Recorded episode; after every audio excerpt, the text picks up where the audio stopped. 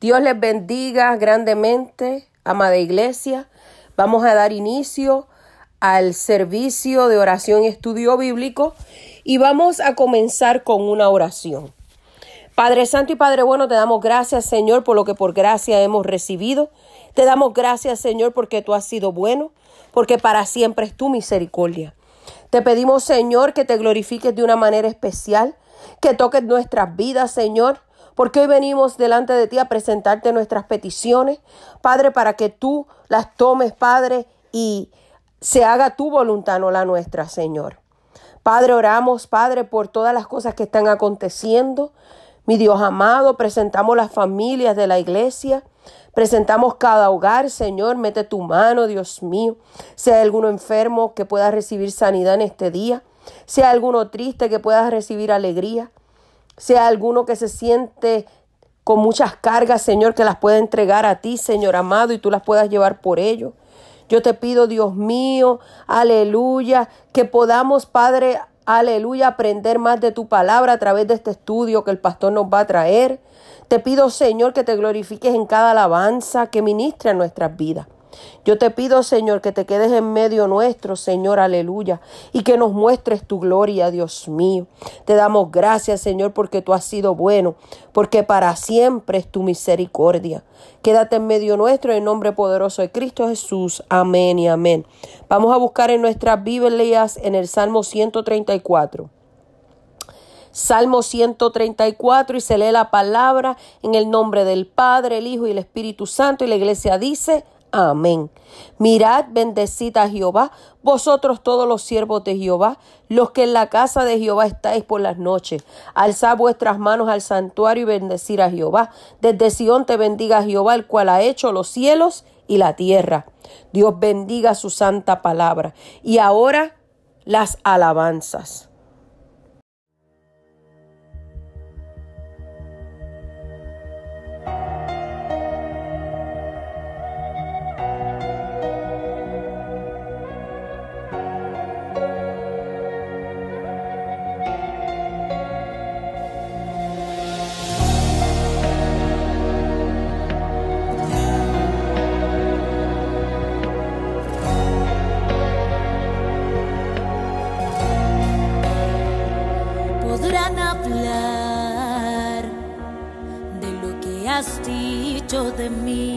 Podrán decir que no nací para ti, podrán juzgar mi vida en el altar. Sé que me condenarán, pero quiero hacer tu voluntad. Bajo el fuego soy probado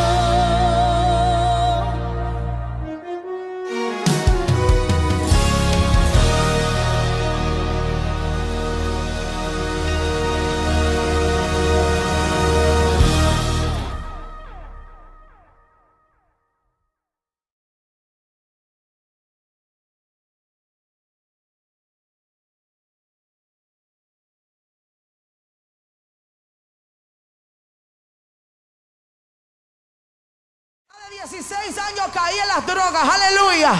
Y el médico dijo, no canta más. Y hoy estoy aquí cantándole al rey de reyes y señor de señores. Yo no tengo cómo pagarle a Dios, yo no sé usted. Pero yo estoy más que agradecida del Señor. Voy a cantar esta alabanza y así entrego esta parte, aleluya, porque hay un ambiente especial, pero yo quiero escuchar palabra. Yo vine de Nueva York a escuchar palabra. La música te ministra, te transforma, sí te ayuda. Pero la palabra hace el cambio en tu vida, aleluya. Y esa canción se llama Yo soy aquel, aleluya.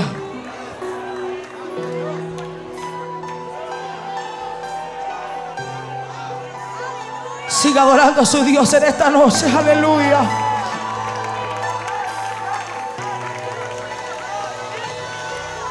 Hijo mío, sé muy bien lo que te está pasando porque yo también sufrí.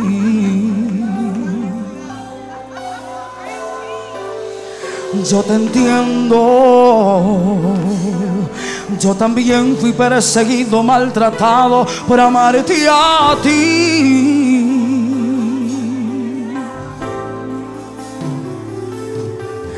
Pero tú tienes la promesa de que yo jamás te dejaré. Y aunque veas que te encuentres en el valle de la muerte, recuerda que yo soy aquel que en medio la prueba siempre va contigo. Cuando todos se alegan, yo he sido tu amigo. Yo soy quien te levanto. Ando y tú has caído. Soy aquel, aquel que nunca ha pedido una batalla. Los vientos me obedecen y el mar se cae. Yo soy quien abre puerta. No temas porque yo soy tu Señor. Oh, aleluya. Hijo mío, te he entregado una espada para que tú puedas hoy luchar. Y es la palabra, aleluya. Él te promete en esta noche que no hay gigante, no que pueda detenerte porque sé que tú lo ven. Será. ¿Cuántos van a vencer en esta noche? Aleluya. Porque y porque tú tienes la promesa de que yo jamás te dejaré. Y aunque tú veas que te encuentres en el valle de la muerte, recuerda que yo soy aquel que en medio de la prueba siempre va contigo. Cuando todos se alegan, yo he sido tu amigo. Yo soy quien te levanto. Cuando hoy tú has caído, soy aquel, aquel que nunca ha pedido una batalla. Los vientos me obedecen y el mar se calla. Yo soy quien abre puertas, yo las abro, yo las abro. Yo soy aquel en medio de la prueba siempre va contigo. Cuando todo se alega, yo he sido tu amigo. Yo soy, yo soy aquel que nunca ha pedido una.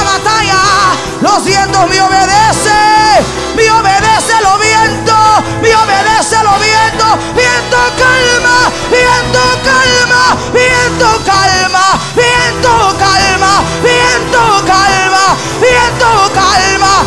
Mar emudece, mar emudece, mar emudece, mar emudece.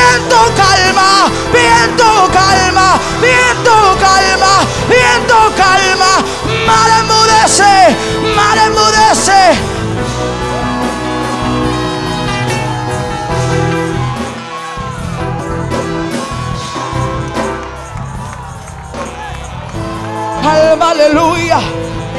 Viento, calma.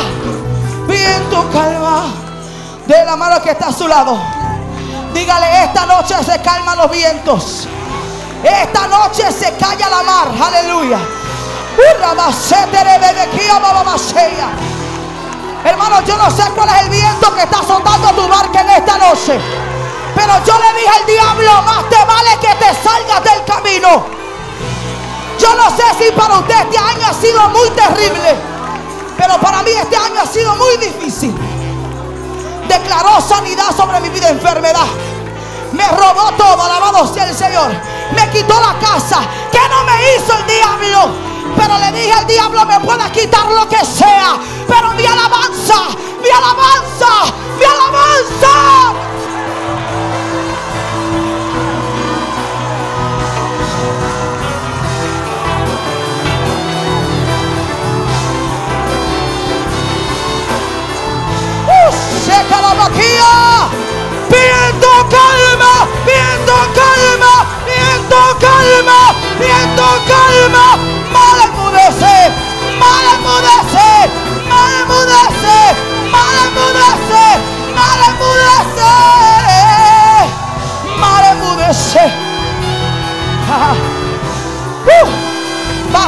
Basilio, Dios está contigo, tú lo sabes. No te rindas, Dios está contigo. Te pueden quitar lo que sea, pero su presencia, su presencia.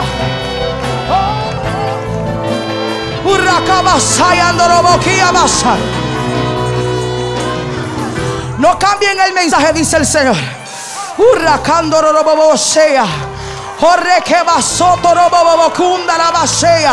Santidad requebasondorobos que cambie todo el mundo. Pero usted, usted, usted, siga igual, dice el Señor. Olvídese las puertas que se cierren. Dios es el que las abre. El que quiera venir tiene que someterse a las reglas. Si no, para afuera. Aquí no hay viento que pueda dañar esta iglesia. Aquí no hay viento contrario. Oh, viento calma. Oh viento calma. Oh viento calma. Oh rebasó vaquilla basaya. Enfermedad. Oh racabasó andare bebequía. Ha querido paralizar lo que Dios quiere hacer en su vida, Pastor Rucandro Pero no hay viento, no hay viento que detenga lo que yo he prometido para esta casa, dice el Señor.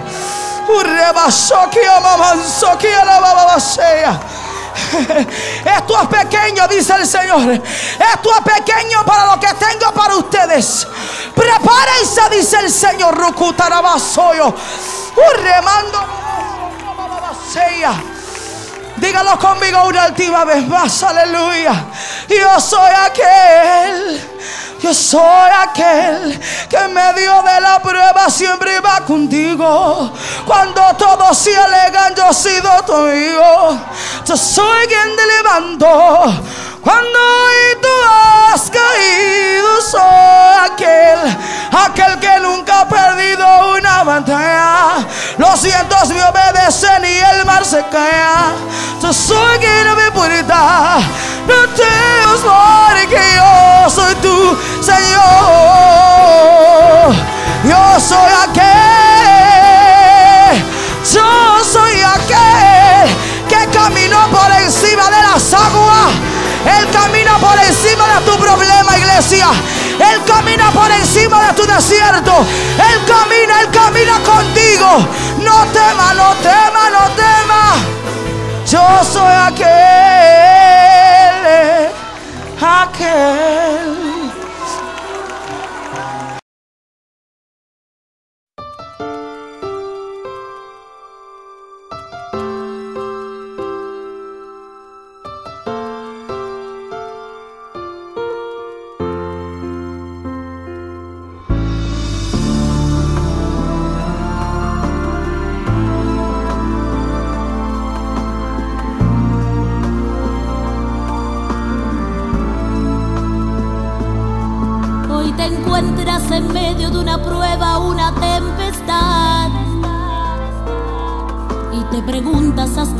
De pelear con esta soledad. Y a gritos en tu desespero comienzas a llorar. Y hasta en grito me preguntas, Señor, ¿dónde tú estás? No temas, porque yo estoy aquí aunque los vientos son contrarios, mi presencia está sobre ti. Tú no estás solo, abre tus ojos, hoy he llegado, soy poderoso. El enemigo quiere robarte el gozo, yo sigo siendo Dios y él un mentiroso. Tú no estás solo, yo estoy contigo, no te he dejado, yo soy tu abrigo. Y aunque el gigante quiera robarte el gozo, no lo olvides,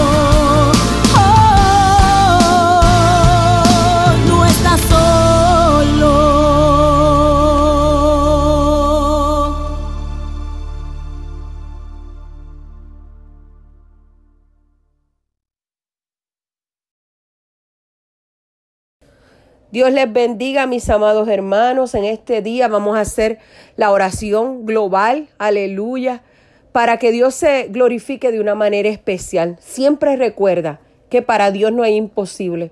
Al que cree, todo es posible.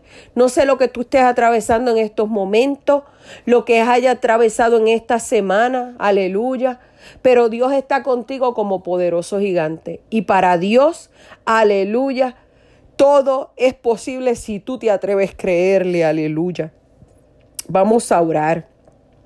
Padre Santo y Padre Bueno, primeramente te damos gracias.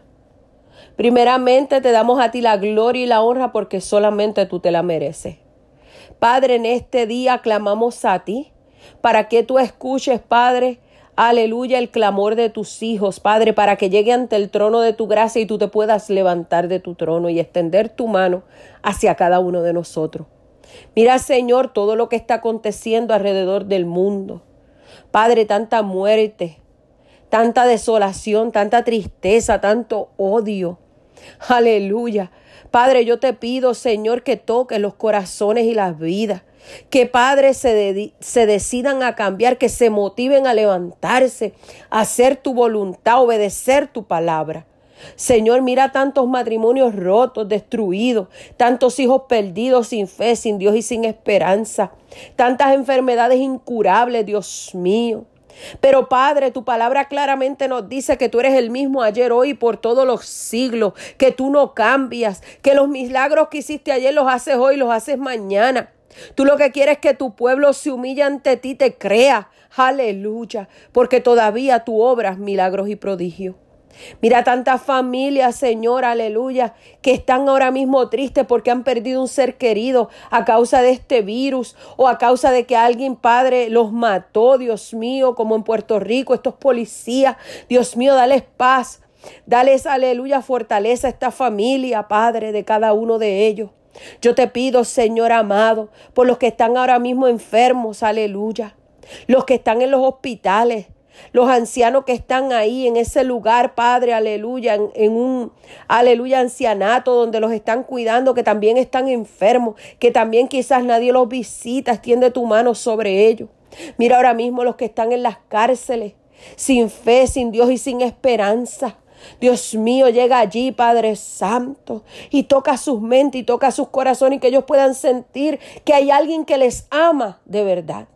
Mira tantos jóvenes que se están perdiendo en las drogas, en las gangas, en el homosexualismo, aleluya, en el alcohol, en la soledad, que han llegado pensamientos suicidas, Señor, están depresivos, Dios mío, no encuentran salida. Padre, que ellos puedan entender que tú eres el camino, que tú eres la verdad y tú eres la vida. Y nadie viene al Padre si no es a través de tu Hijo Jesucristo. Dios mío, Mira, madres solteras que están luchando, Jehová, para sacar a su familia hacia adelante, o oh padres solteros, Dios mío, extiéndeles tu mano. Mira tantos deambulantes, Señor, que están en la calle. Aleluya. Que no tienen un pedazo de pan para comer, Dios mío, llega donde ellos están. Libértalos, Señor amado. Y que puedan, Padre, levantarse y decir, ¿sabes qué? Yo voy a comenzar este año nuevo diferente, Dios mío. Mira tantos cristianos, Señor, aleluya, que están en la iglesia, pero sus corazones están vacíos. Necesitan que tu Espíritu Santo les llene de una manera especial. El pueblo tuyo, Señor, está dividido. El pueblo tuyo, Señor, aleluya, en vez de unirse, Padre, está dividido. ¿Por qué? Porque sienten que el otro tiene más que ellos. Aleluya. Y en vez de buscar de ti, Señor, y unirnos como cuerpo de Cristo para llevar el reino tuyo aquí en la tierra hacia adelante. Oh, mi alma te adora, pero estamos tan envueltos, Señor, aleluya, en nuestro yo, en nuestra vanagloria, Padre. Yo te pido, Padre, que comiences a quitar todo eso, Dios mío. Mira a los pastores ahora mismo. Los pastores que de verdad aman a sus ovejas. Extiende tu mano sobre ellos y levántalos, Señor amado. Estos pastores que no han doblado sus rodillas ante los Baales, Dios mío. Que tienen un pueblo, Padre, aleluya, que dirigir. Danos sabiduría, danos entendimiento, danos amor, misericordia, Jehová, paciencia. Oh, danos esos frutos del Espíritu, Señor. Mira, Dios mío, esta vacuna Padre, que han dicho que ya está lista para contrarrestar este virus. Aleluya. Yo te pido, Señor, que extiendas tu mano, Padre Santo. Oh mi Dios amado, mira, Padre, todo este, aleluya, toda esta situación en la nación que estamos viendo, lo de la presidencia, Señor amado, lo del nuevo presidente, lo del presidente que tiene que entregar, Padre, ya, aleluya, porque ya cumplió su tiempo, Dios mío. Yo te pido, Padre, que tú organices, Padre, todo esto. Padre, que ellos puedan, Padre, organizarse y poner todo en orden, Dios mío. Aleluya. Mi alma te adora y te glorifica. Mira, Señor, cada hogar. Mira, Señor, lo que cada matrimonio, cada familia está atravesando en estos momentos. El enemigo quiere destruir los hogares, quiere destruir los hijos, quiere destruir la iglesia, Dios mío. Pero Padre, nosotros nos paramos en la brecha. Nosotros hacemos vallados sobre cada familia de nuestra iglesia. Padre, porque el enemigo podrá venir como río, pero nosotros levantamos bandera de victoria.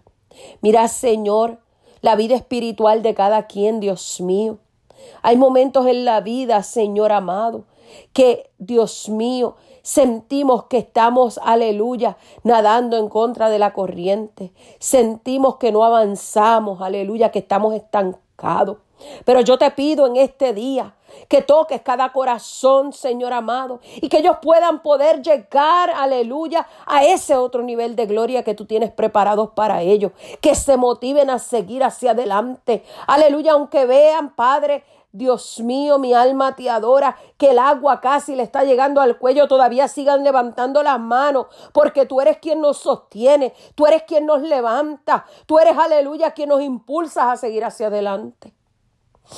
Yo te pido, Señor amado, por los jóvenes que hoy día están en las iglesias. No es fácil para ellos. La presión está bien fuerte, aleluya. El mundo los quiere sacar, Dios mío. Danos la sabiduría para encaminarlos con amor, aleluya, e irles enseñando, Señor, cuál es el verdadero camino. Te pido, Dios mío, Padre Santo, por la iglesia en estos momentos. Sabemos y entendemos que tú vienes pronto, Señor. Y eso es un hecho. Pero ¿cuántos están realmente preparados para cuando este evento ocurra? ¿Cuántos de verdad todavía tienen sus lámparas encendidas? Porque de qué nos vale predicar, de qué nos vale, Señor, aleluya, danzar, hablar en lengua, aleluya, hacer tantas cosas. Si tú vienes y nos quedamos, Señor, si tú vienes y dices que no nos conoces, apartados de mí, hacedores de maldad. Señor, comienza a cambiar nuestros corazones, nuestras mentes, Señor. Que nos humillemos delante de ti, Señor, porque un corazón contristo y humillado tú jamás lo rechazas. Necesitamos realmente, Señor, tener un encuentro personal contigo. Necesitamos realmente, aleluya, decir yo no lo hago, sino es el Señor. Yo simplemente soy un canal, aleluya. Tenemos que reconocer que a ti es la gloria, la honra, el poder y la autoridad, Señor. Nosotros nada más somos los canales que tú utilizas, Señor amado. Oh Señor amado, cambia los corazones de piedra en corazones de carne. Transfórmanos, libértanos. Oh Señor amado, cambia nuestra manera de pensar, de actuar de caminar, de hablar, Señor. Padre, que miremos a través de tus lentes, Dios mío. A través de tus ojos, Dios. Cámbianos, Señor, transfórmanos. Toma el control, Señor amado. Líbranos, Padre, de toda enfermedad, de toda obra del mal, Señor, que quiera venir a tocarnos a nosotros, a nuestra familia. En este momento yo presento a Valeria allá en Honduras esta joven, Señor amado, que se la llevaron de emergencia y no le dan mucha, aleluya, esperanza. Pero nosotros le creemos un Dios que puede cambiar la situación, que puede transformar, que puede libertar, que puede, aleluya, tocar ese cuerpo, Señor, aleluya, y sanarlo. Padre, nosotros le creemos un Dios de poder, a un Dios que hace milagros y prodigios, a un Dios, aleluya, que no mide distancias, que llega a todas partes. Padre, yo te presento a todos los que están batallando con el cáncer, a todos los que están batallando con la diabetes, con la demencia, con problemas pulmonares, con problemas en los riñones, en el corazón, en su sangre, Dios mío, en su hueso, en su cerebro, Padre, en sus ojos, en su nariz, en su boca, en su vía respiratoria, Dios mío, en cada uno de sus órganos, Padre. Lo lindo de todo esto es que tú eres nuestro creador, que tú creaste cada órgano, cada parte de nuestro cuerpo. Y tu palabra nos dice, clama a mí, yo te responderé. Que por tus llagas nosotros fuimos ya curados, Señor amado. Tenemos que aprender a declarar tu palabra, Señor porque no podemos subestimar tu poder, Señor. Tu poder es grande, grande, grande, grande. Aleluya. Yo te pido en este día que nos atrevamos a tocar el borde de tu manto. Que nos atrevamos, Señor, a que creer en los milagros, Señor, pero con todo nuestro corazón. A no mirar lo que está a nuestro alrededor, sino mirarte a ti, Señor amado. Porque si miramos lo que está a nuestro alrededor nos perdemos. Si oímos esas voces contrarias murmurando los unos de los otros, nos perdemos, Señor. Padre, tenemos que cerrar nuestros oídos y apartarnos de todo lo negativo, de todas las personas que estén hablando cosas que no tienen que hablar, Señor amado. Porque al escucharlo a ellos nos estamos condenando a nosotros también. Tenemos que apartarnos del mal. Tu palabra claramente nos lo dice. Señor amado, ayúdanos. Ayúdanos como aquella persona decía, ayúdame en mi incredulidad, Dios mío. Padre, ayúdanos, Señor, somos débiles. Padre, pero en ti nos hacemos fuertes, Dios mío. Extiende tu mano sobre cada uno de nosotros. Y sea cual sea la necesidad de cada de mis hermanos, Señor, tú la vas a suplir. Porque no he visto a justo desamparado ni su descendencia que mendigue pan. Porque tú eres el gran yo soy. Aleluya.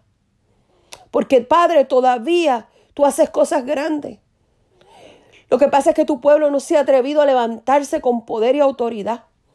Porque tú claramente nos dijiste en tu palabra que tú te irías, pero nosotros haríamos cosas mayores de las que tú hiciste, Señor.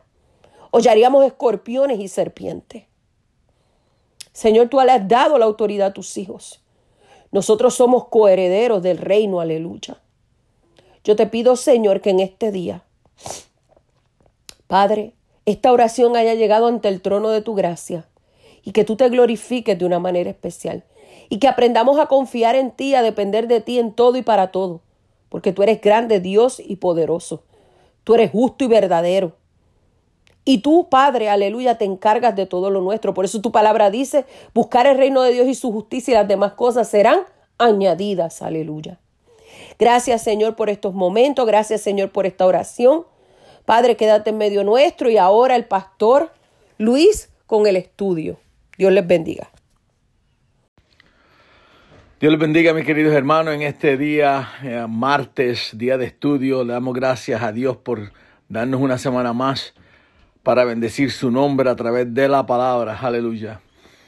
Le voy a pedir para comenzar en esta tarde, inclinemos nuestros rostros ahí donde estamos, donde se encuentran ustedes, aquí donde estoy yo, para comenzar con la oración de la tarde.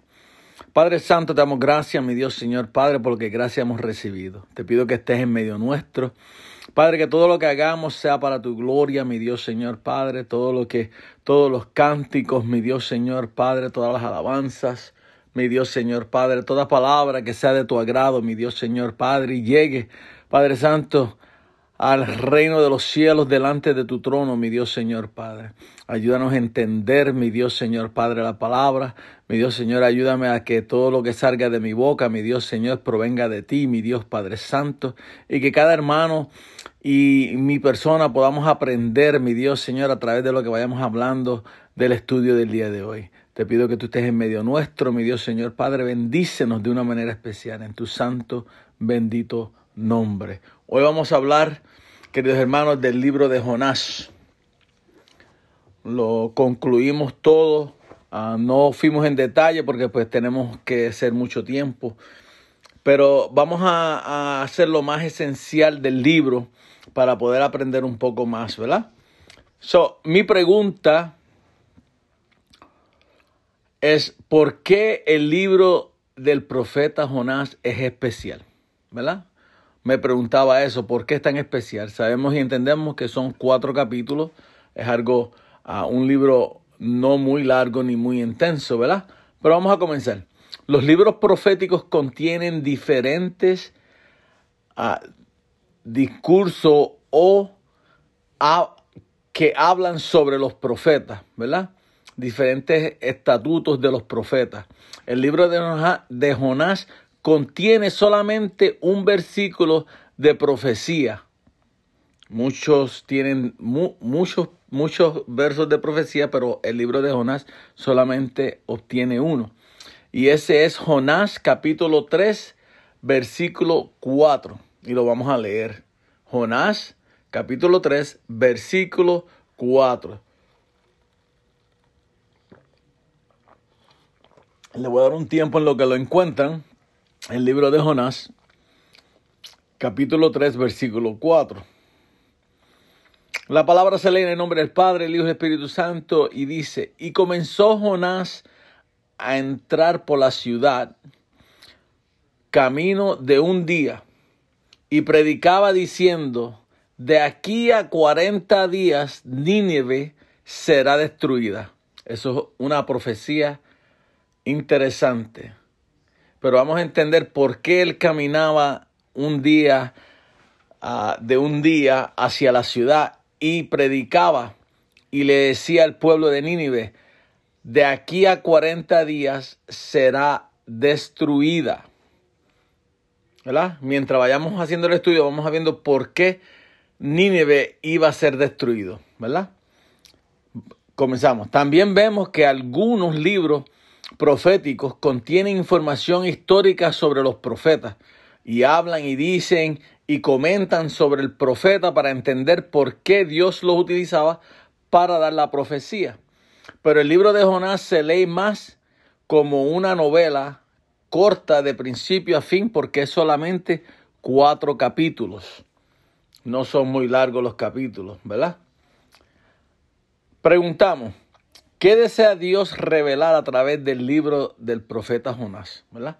Queremos entender, a ver, por qué el libro de Jonás está inscrito en la Biblia y qué Dios quiere revelarnos a través de ello.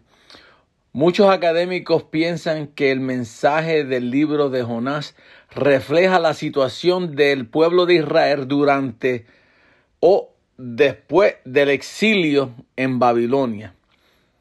So, el pueblo fue exiliado, ¿verdad que sí? So, este exilio duró desde el año 597 al año 539 antes de Cristo. El exilio fue visto como un tiempo de castigo porque el pueblo se había alejado del Señor. ¿Ves? Aquí vemos que se había visto, ¿verdad? Esa es la clave, se había visto. No era que, que era puesto escrito en blanco y negro como hicimos o escrito en piedra, ¿verdad? So, se había visto que había sido porque la gente veía que lo que le había sucedido al pueblo de Israel fue por castigo porque se alejaron de, de Dios, ¿verdad? Entonces, a veces sucede eso hoy día, ¿verdad? La gente rápido que, que alguna persona o un cristiano pasa por una situación o un problema, rapidito dicen, esto le sucedió porque se apartó de Dios. Es lo primero que dicen.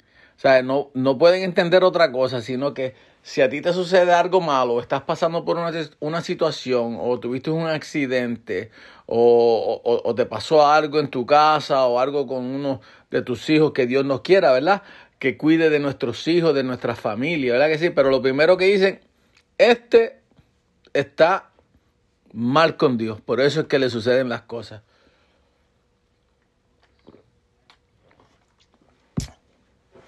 ¿Verdad? Pero nosotros no conocemos el futuro, ni conocemos la situación de la persona por lo que está pasando, ni conocemos la situación por qué Dios permitió que eso sucediera, ¿verdad? Porque solamente Dios tiene el control de nuestra vida y conoce nuestro futuro, como pasó con quién, con Job, que Satanás rondió los cielos, caminó y el Señor le dijo, ¿a qué vienes? Y has considerado a mi hijo Job, ¿verdad? Dios permitió eso porque había un propósito en la vida de Job y había un propósito para que el pueblo de hoy día viéramos que Dios tiene control de nuestra vida y lo que el enemigo quiere hacer por mar, Dios lo, lo, lo, renueva y lo hace por bien para nuestra vida, ¿verdad? Eso, eso es otro capítulo, pero quiero dar a entender que eso es lo que hay. No podemos juzgar, no podemos pensar mal, no podemos ver la situación de diferentes maneras, sino debemos de orar para que Dios tenga misericordia y corte el tiempo de la prueba o la situación que está sucediendo a la persona, o las personas, o la familia, o, o, lo que sea. O sea, que Dios tenga misericordia y corte el tiempo, ¿verdad? Para que, para que veamos la mano de Dios tomar control de nuestra vida y que el enemigo vea que Dios tiene control y que Él es el que quita y pone, nos da y nos quita, ¿verdad que sí? Para que el enemigo pueda ver que la mano de Dios todavía se extiende sobre su pueblo. Aleluya. Dios es bueno, ¿verdad? Entonces, en la época después del exilio, ¿qué quiere decir exilio? Que fueron expulsados, ¿verdad? Israel luchaba por mantener su identidad como pueblo escogido de Dios. Todos conocemos que Israel era el pueblo de Dios, ¿verdad? Escogido. Ah, algunos sugirieron que la mejor manera de hacerlo era separarse de las otras naciones, lo que condujo a una actitud egoísta y ah, despiadada hacia quienes no eran judíos. ¿verdad? Así lo vieron ellos. La gente se olvidaron de que Dios había escogido al pueblo de Israel para hacer bendición, para ser bendecido para todo el mundo, ¿verdad? Porque de ahí comenzó y, Dios dijo en su palabra que, que, que, iba a bendecir al pueblo de Dios, ¿verdad? Y vamos a verlo en Génesis capítulo 12, versículo 3. Ese libro es Génesis capítulo 12 versículo 3 y dice, bendeciré a los que te bendijeren y a los que te maldijeren, maldeciré y serán benditas en ti todas las familias de la tierra. Amén. Y entonces el pueblo de Dios iba a ser luz en medio de las naciones, ¿verdad? Y eso lo podemos ver porque es escrito en la palabra buscamos Isaías capítulo 49, ah, versículo 6. Isaías 49, 6. Es una profecía del, profeta Isaías. Dice, poco es, o perdón, no una profecía, sino que el, el, profeta Isaías lo leyó y lo escribió en su libro. Dice, poco es para mí que tú seas mi siervo para levantar las tribus de Jacob y para que restaurares el remanente de Israel. También te di por luz a las naciones para que seas mi salvación hasta los postreros de la tierra. Mira, ahí la palabra dice, Isaías lo dijo en su palabra, que iban a que, que el pueblo iba a ser luz de las naciones. Alabado sea su nombre. El libro de Jonás fue escrito para mostrar la actitud de un pueblo ignorante que deseaban ser el papel de Dios o ser como Dios. Un pueblo, el pueblo de Nínive era un pueblo ignorante que hacía las cosas fuera de la voluntad de Dios, hacían las cosas diferentes, hacían las cosas a su manera y no se daban cuenta porque eran ignorantes, ¿verdad? Entonces, seguimos. Pero no podemos ser como Dios, porque Dios es Dios de todos. Él es nuestro creador y creador del mundo. Y Dios puede mostrar su misericordia sobre quien Él desea. Incluso sobre nuestros enemigos y sobre los enemigos de nuestros enemigos porque Él es Rey de Reyes y Señor de Señores. Él muestra misericordia sobre quien Él quiere, porque Él es el que nos creó, Él es el que tiene control de nuestra vida, Él sabe quiénes somos, Él sabe quién es el que merece misericordia, ¿verdad? Y el que no la merece porque no la quiere, ¿verdad? Entonces, nosotros no podemos juzgar las decisiones de Dios ni podemos a, ah, a preguntarle a Dios o por qué lo estás haciendo o por qué no lo haces a mi manera, no. Eh, Dios es Dios eh, y Él es el que toma la decisión. Nosotros lo que tenemos que seguir, la palabra dice que amemos a nuestros enemigos, ¿verdad? Y si Dios quiere perdonar a nuestros enemigos y a los enemigos de nuestros enemigos, pues eso es lo que Él quiere. ¿Por qué? Porque hay un plan. Y en ese plan estamos tú y yo, nuestra familia, porque a través de que ese plan se traza, el plan de Dios es y termina con la salvación de una persona. Porque para eso vino, para eso, para eso Jesús entregó su vida por ti y por mí. ¿Para qué? Para darnos entrada al reino de los cielos y que nuestras almas, que nuestras almas sean que salvas, ¿verdad que sí? Y nosotros no tenemos control, solamente Él tiene control. Amén. Vamos a otra pregunta. ¿Cuál es la historia del libro del profeta Jonás?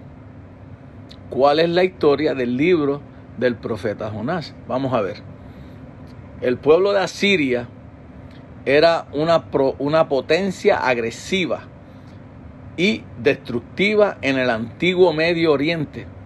Cuando conquistaban a otros pueblos, eso quiere decir que cuando ellos iban a guerrear y ganaban y conquistaban a ese pueblo, mira lo que, mira lo que sucedía. Las familias eran, eran a menudo separadas y enviadas a diferentes lugares del imperio.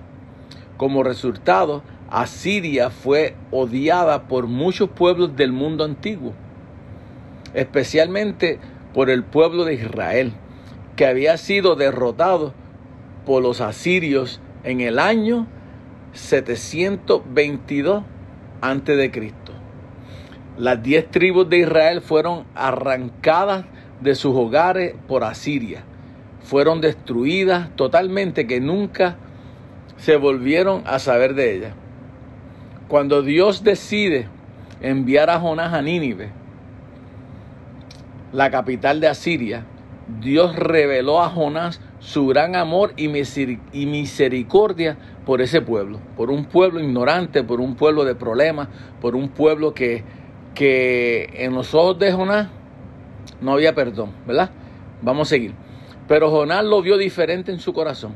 Jonás comenzó a preguntarse cómo Dios puede sentir amor y misericordia sobre sus enemigos, ¿verdad? Porque a veces nosotros, a veces nosotros no entendemos, pero a veces nosotros lo que queremos es que Dios quite del medio al que me está molestando.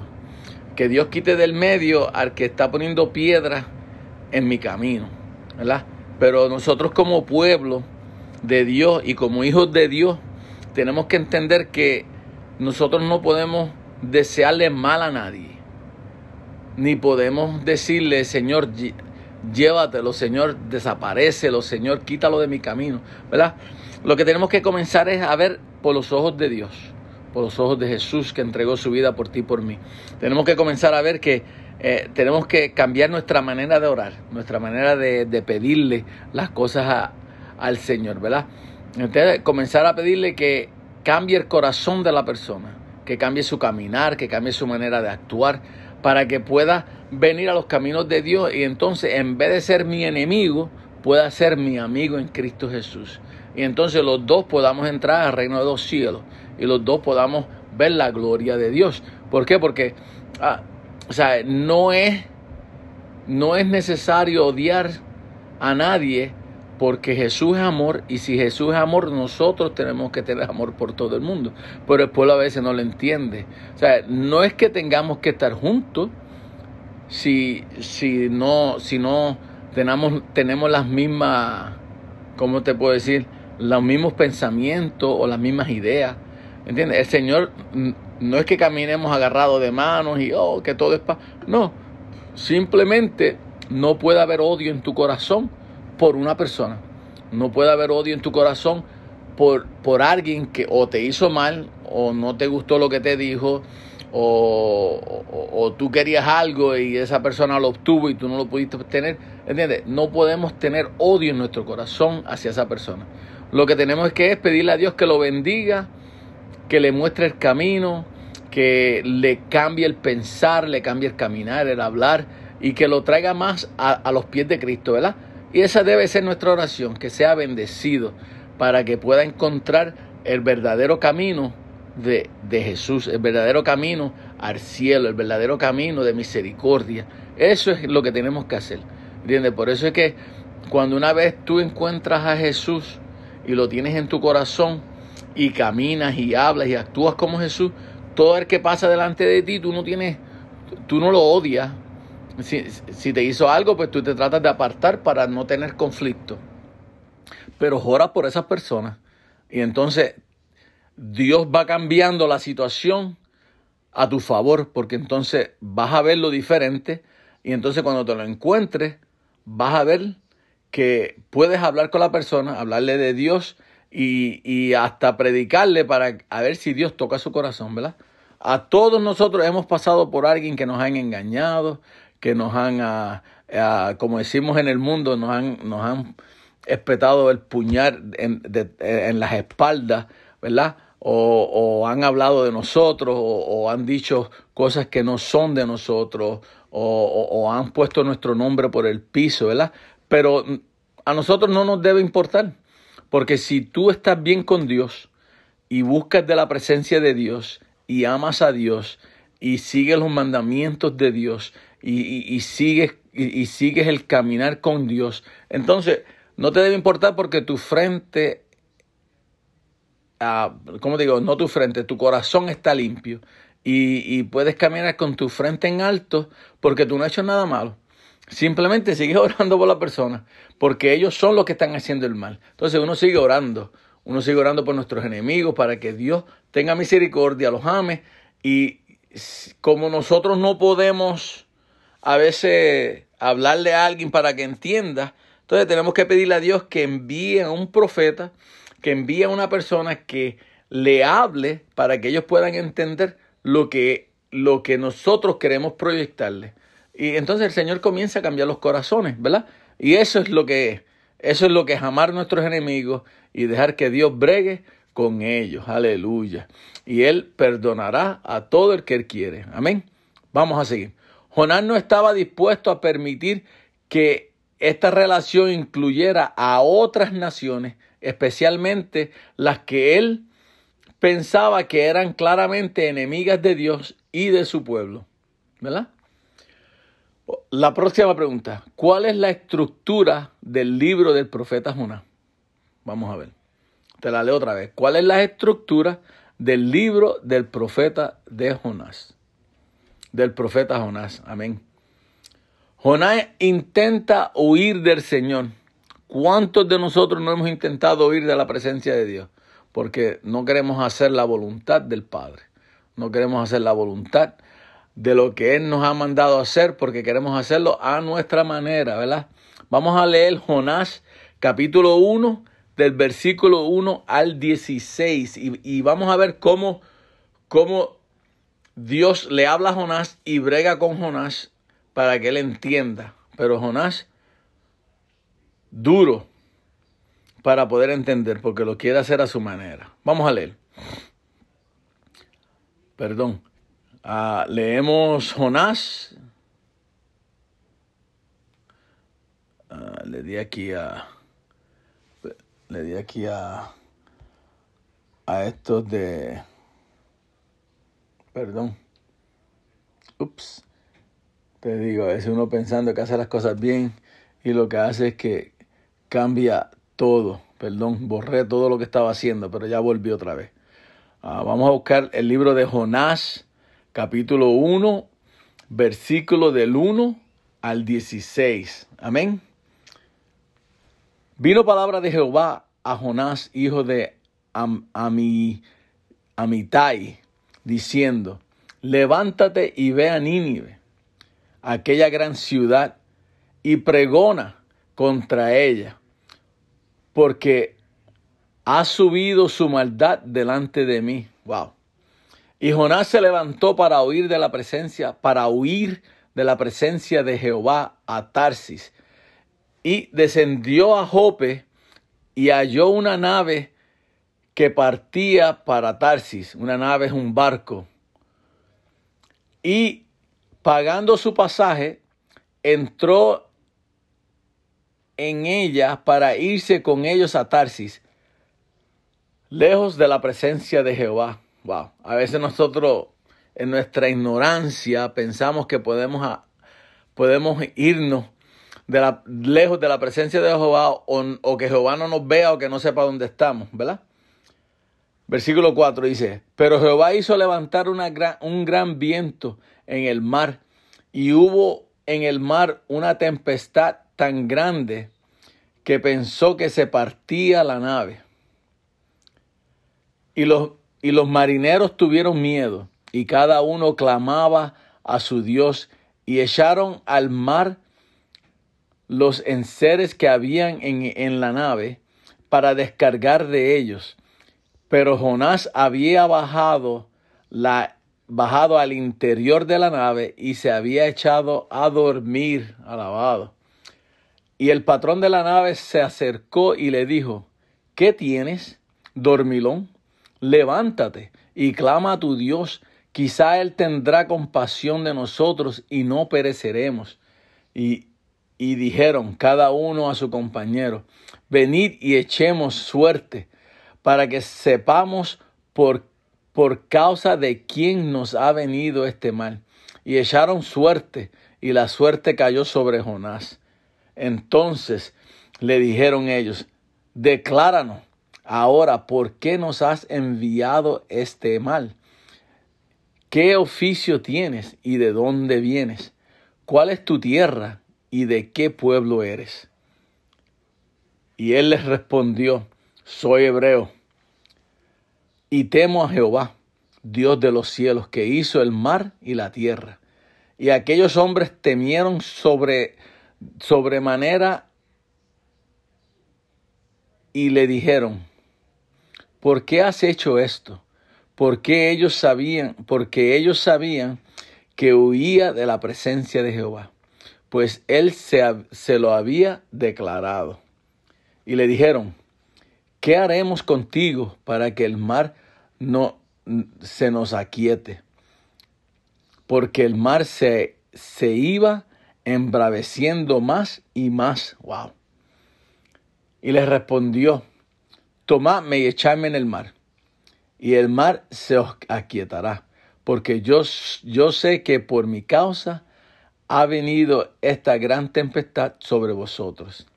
Y aquellos hombres trabajaron para hacer volver la nave a tierra, mas no pudieron, porque el mar se iba embraveciendo más y más contra ellos. Entonces clamaron a Jehová y dijeron, te rogamos ahora, oh Jehová, que no perezcamos nosotros por la vida de este hombre, ni pongas sobre nosotros la sangre inocente, porque tú, Jehová, has hecho como has querido. Oh, wow. El Señor ha hecho como Él ha querido. Wow. Y tomaron a Jonás y lo echaron al mar, y el mar se aquietó de su furor. Y, y temieron aquellos hombres a Jehová con gran temor, y ofrecieron sacrificio a Jehová e hicieron votos. Alabado sea su nombre. Mira, conté con eso. La misericordia de Dios es tan grande que todo lo que pasaron estos hombres, y Jonás tenía que ir a Nínive y no quiso, pero entre todo lo que había, estos hombres entendieron quién era Jehová, quién era Jehová, y entregaron su vida a él. Imagínate, a través de todo lo que estaba pasando mal, estos hombres entregaron su vida y son salvos y, sus, y, entonces sus almas llegarán al cielo si permanecen con Cristo Jesús. ¿Verdad? Wow, cómo, cómo Dios hace lo que Él quiera y todo sale para bien. Uno lo ve para mal, pero todo sale para bien. Alabado sea su nombre, es que Dios es bueno. Seguimos. El Señor envía a Jonás a Nínive, ¿verdad? A la ciudad capital de Asiria. Perdón. La, la archienemiga de Israel, la ciudad archienemiga, ¿verdad? Era eh, el pueblo de Israel no los podía ver. El pueblo de Israel sabía lo que habían hecho y los odiaban, ¿verdad? Entonces, pero él había enviado a, a Jonás para predicar a, a, sus habitantes sobre sus errores, sobre lo que estaban haciendo mal, sobre las ignorancias que tenían, sobre el caminar que llevaban y no era el caminar para Dios, ¿verdad?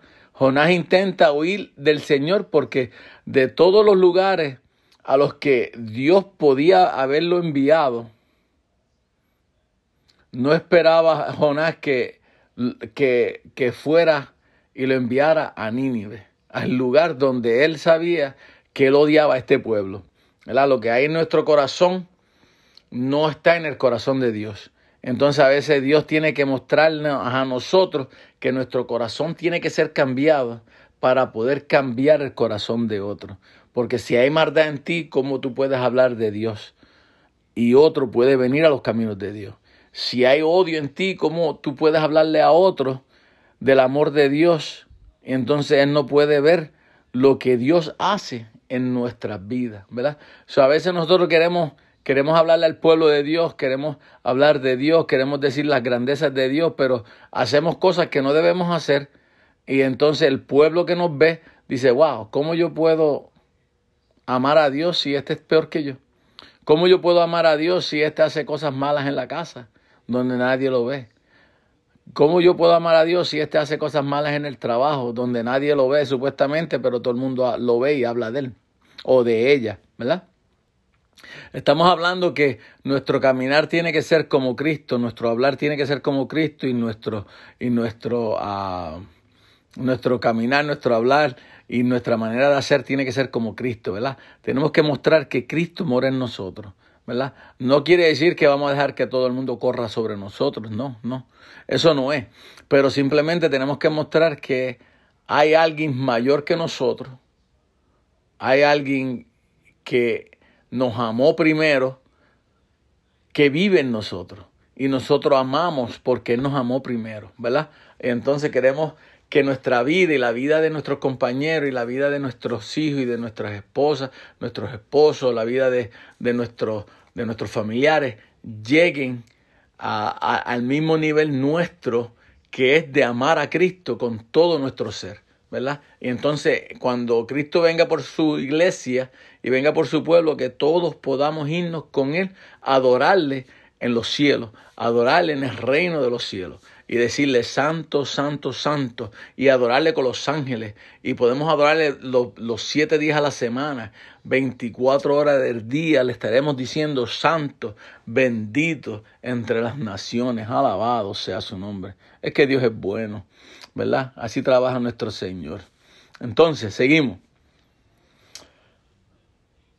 Para Jonás no era que ir a Nínive era peligroso sino era simplemente que Nínive era una ciudad malvada y vil. Él sabía de qué estaba hecho Nínive, él sabía de lo que Nínive era capaz, de lo que Nínive había hecho en el pasado. Él lo sabía y lo entendía.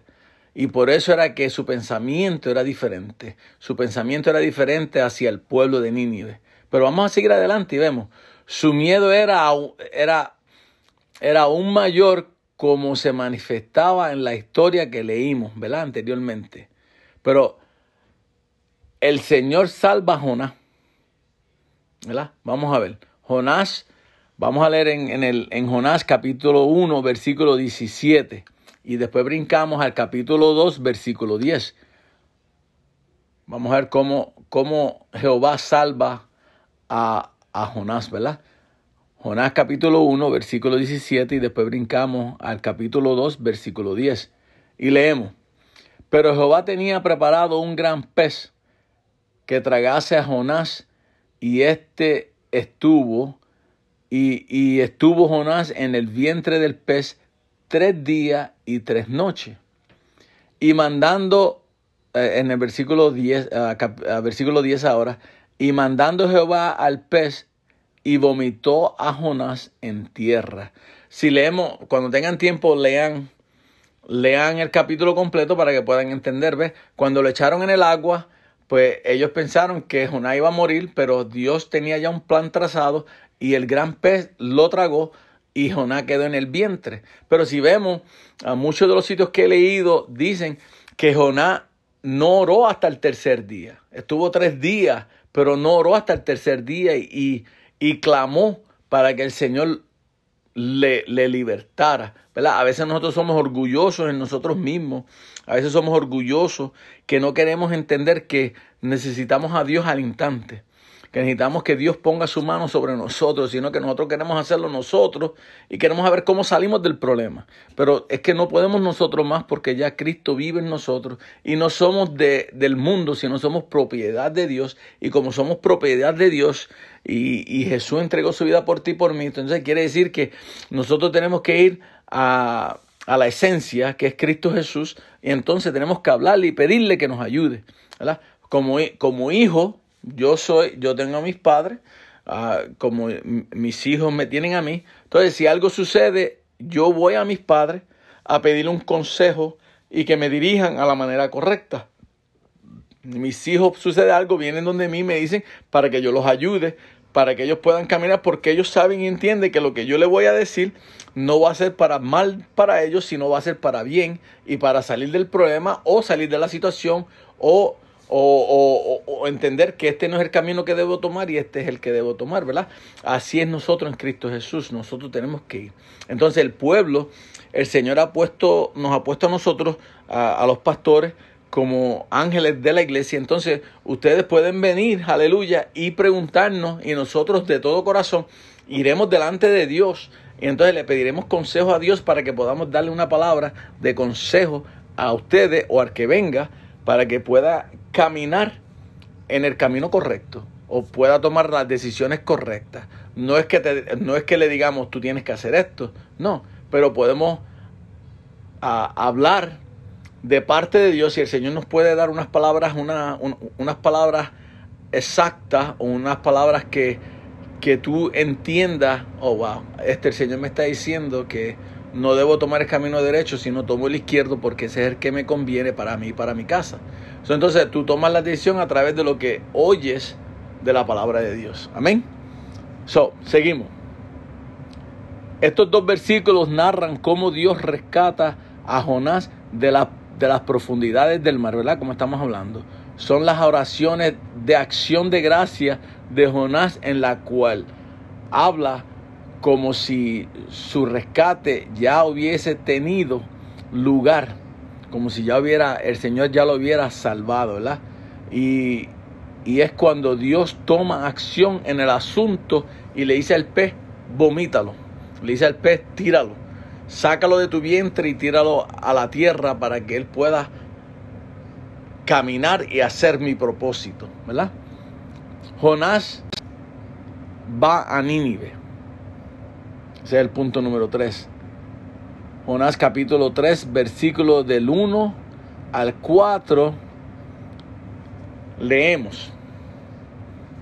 Cuando Jonás va a Nínive. Vamos a ver. Dice, vino palabra de Jehová por segunda vez a Jonás. La misericordia de Dios es tan grande que, que en vez de eliminarnos de la tierra, nos da una segunda oportunidad y nos habla por segunda vez para que, para que veamos su misericordia y si tiene misericordia sobre nosotros, ¿qué más puede tener sobre nuestros enemigos, verdad? Versículo 2, levántate y ve a Nínive, aquella gran ciudad, y proclama en ella el mensaje que yo te diré. Y se levantó Jonás y fue a Nínive, conforme a la palabra de Jehová y era Nínive ciudad grande en el extremo de tres días de camino. Y comenzó Jonás a entrar por la ciudad. Caminó de un día, camino de un día, perdón, y predicaba diciendo, de aquí a 40 días Nínive será destruida. Wow. Imagínate que alguien entre por tu casa, que alguien entre eh, en un, si tú estás en un supermercado y alguien entre, estás en una tienda y alguien entra, estás en un parque y alguien camina y dice, le dice al pueblo, wow, dice, prepárense porque la venida de Jehová está cerca, prepárense porque Jehová vendrá en 30 días, Jehová vendrá en 40 días, prepárense porque Jehová tiene misericordia y le está diciendo al pueblo que su venida está cerca. ¿verdad? Imagínate tú ir esas cosas. Entonces este pueblo, Jehová tenía un día de camino caminando, un día. Y él predicaba y le decía, ¿verdad? y, las palabras que yo me imagino que Dios le pondría, mira, estás mal, mira, ah, estás haciendo las cosas erróneas, mira, estás caminando en el camino ancho y, me estás dejando, has puesto tu mano en el arado y ahora estás mirando para atrás, eh, eh, estás ah, en contra de tu hermano, estás en contra de tus hijos, estás en contra de tu tío, estás en contra de, de, lo que está sucediendo, estás robando, estás quedándote con algo que no es tuyo, estás, estás odiando a tu amigo, estás odiando a tu vecino, está, bueno, ¿qué no le diría Dios a través de Jonás para que ellos entendieran que Nínive será destruida en 40 días? Imagínate, Dios Dios utilizó a Jonás como anteparlante, como una bocina, para darle a entender a ellos que tenían que tornar su mirada hacia Cristo, tenían que tornar su mirada hacia el Señor, tenían que ver que eh, eh, tenían que comenzar a caminar bien delante de Dios, tenían que pedir perdón y, y, decirle a Jehová, eh, me arrepiento de mis pecados, quiero caminar contigo. Wow, imagínate tantas cosas que Jehová le pudo decir a ese pueblo, una cosa tan grande, ¿verdad? Una vez más, Dios envía a Jonás a predicar, ¿verdad? A Nínive. Y esta vez, aunque a él no le gustaba, él fue. Pero mostró obediencia delante de Dios. Y fue Jonás comenzar a caminar, ¿verdad? Como estaba diciendo, en ese día caminar. Y entonces Dios le muestra a Jonás. Yo me, yo, yo me imagino, Dios le muestra a, a Jonás la misericordia. Lo que es tener misericordia sobre un pueblo, lo que es tener misericordia sobre una persona, sobre tu amigo, sobre tu casa, sobre... ¡Wow! Cierra tus ojos y nada más piensa. Cierra tus ojos ahí donde está. Yo te digo, varón, hermana, cierra tus ojos. Y nada más, nada más conéctate con Jehová. Y dile, Señor, muéstrame lo que es, lo que es ser misericordioso. Y entonces cuando tú estás así y Dios te, Dios te va a mostrar lo que es ser misericordioso, piensa en ti mismo. Imagínate, no estás pensando en que sea misericordioso, misericordioso con otro. Piensa cómo Dios ha tenido misericordia sobre ti. Las cosas que tú has hecho, los caminos erróneos que has tomado, las decisiones erróneas que has tomado, las cosas que ha hecho para dañar a otros, las cosas que ha hecho para que otros sufran, las cosas que ha hecho que, que otros han caído por culpa de uno, ¿verdad? Y el Señor todavía tiene misericordia. Las cosas que, y esto va con todo, ya no buscas de Dios, ya no oras a Dios, ya no vas a la iglesia, ah, solamente quiere que Dios te bendiga, ¿entiendes? Todo eso, piénsalo en uno mismo. Yo personalmente como pastor, piensa como uno mismo la misericordia que Dios ha tenido conmigo en 52 años, las cosas que yo he hecho que no le agradan a Dios y debo ser diferente. ¡Wow! Qué cosa tan grande que, que el Señor le muestra a Jonás la misericordia, su misericordia hacia el pueblo, para que Jonás entendiera que el mensaje no era de él, el mensaje viene de Dios. Nosotros nos queremos, a, nos, queremos a culpar, nos queremos ser dueños de un mensaje que no es nuestro. Que el mensaje y todo lo que hablamos, todo lo que decimos sale de nuestro corazón porque viene de Dios a nuestro corazón para que salga para el pueblo, ¿verdad? Y eso es lo que a veces el Señor lo que quiere es eh, mostrarnos a través del libro de Jonás que no eres tú, no es tu mensaje, no es tu decisión, sino cumple con lo que Dios ha puesto en tu corazón para hablarles a otros de su venida, para hablarles a otros de su misericordia y hablarles a otros del plan de salvación para cada uno. Eso es todo, ¿verdad? Y con esto concluyo. El libro de Jonás termina con una historia, pero termina con una pregunta que Dios hace. No solamente para Jonás, sino para cada uno de nosotros, de los que leen, de los que han leído el libro de Jonás y los que lo leerán, ¿verdad? Y esta pregunta está en Jonás capítulo 4, versículo 11. Jonás capítulo 4, versículo 11. Y dice, y no tendré yo piedad de Nínive aquella gran ciudad donde hay más de 120 mil personas que no saben discernir entre su mano derecha y su mano izquierda, y muchos animales. Imagínate, 120 mil personas que si Jonás no hubiera decidido hacerle caso en la segunda llamada que Jehová le hizo, se hubieran perdido 120 mil almas para el Señor. Entonces eso quiere decir que lo que Dios ponga en tu corazón, hazlo, ejecútalo, porque de todo esto el beneficio es para Jehová, para que las almas sean salvas, porque Él entregó, Jesús entregó su vida por ti y por mí. entonces nosotros tenemos que trabajar por el ministerio de Jesús y, y para que ninguna alma se pierda. alabado. Mira cómo Dios es bueno. El plan de Dios era salvar 120 mil personas en ese momento. Dios es bueno. Si usted ha oído este mensaje y siente cambiar su vida, te invito a que ores conmigo. Repite después de mí. Señor Jesús, yo te recibo hoy como mi único Salvador personal.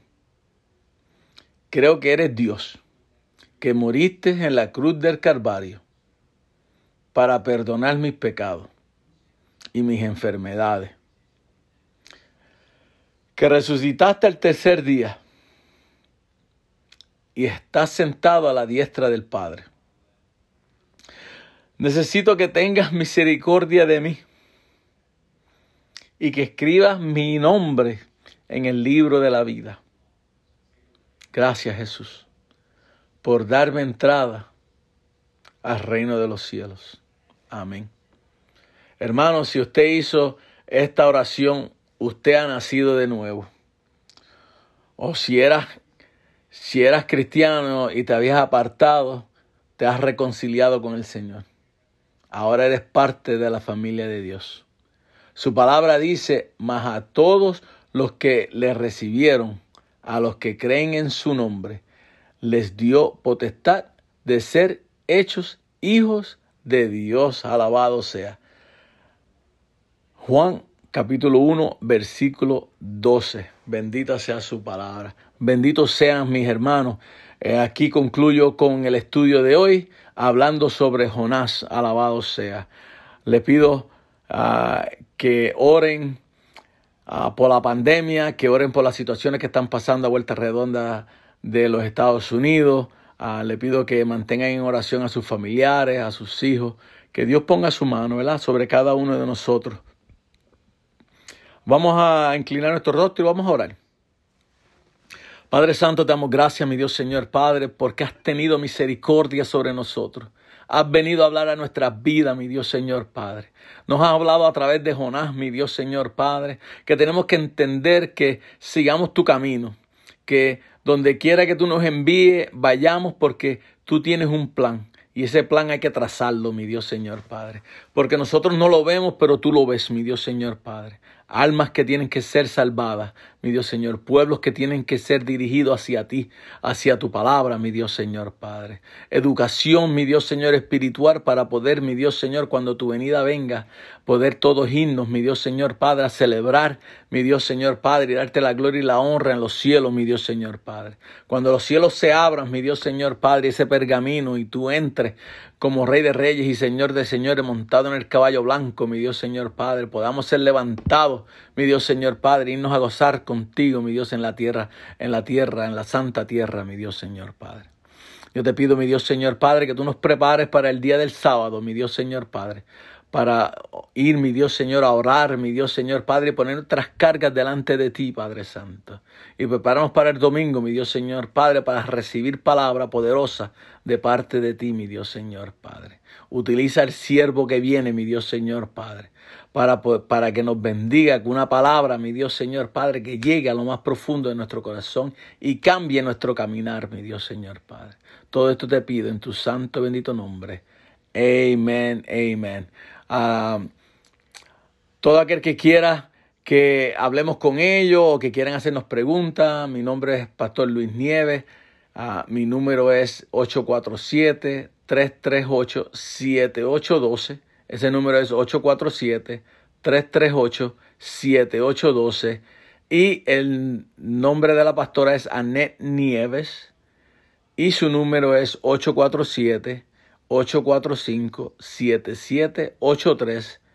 El número nuevamente es 847-845-7783. Benditos sean en el nombre del Señor.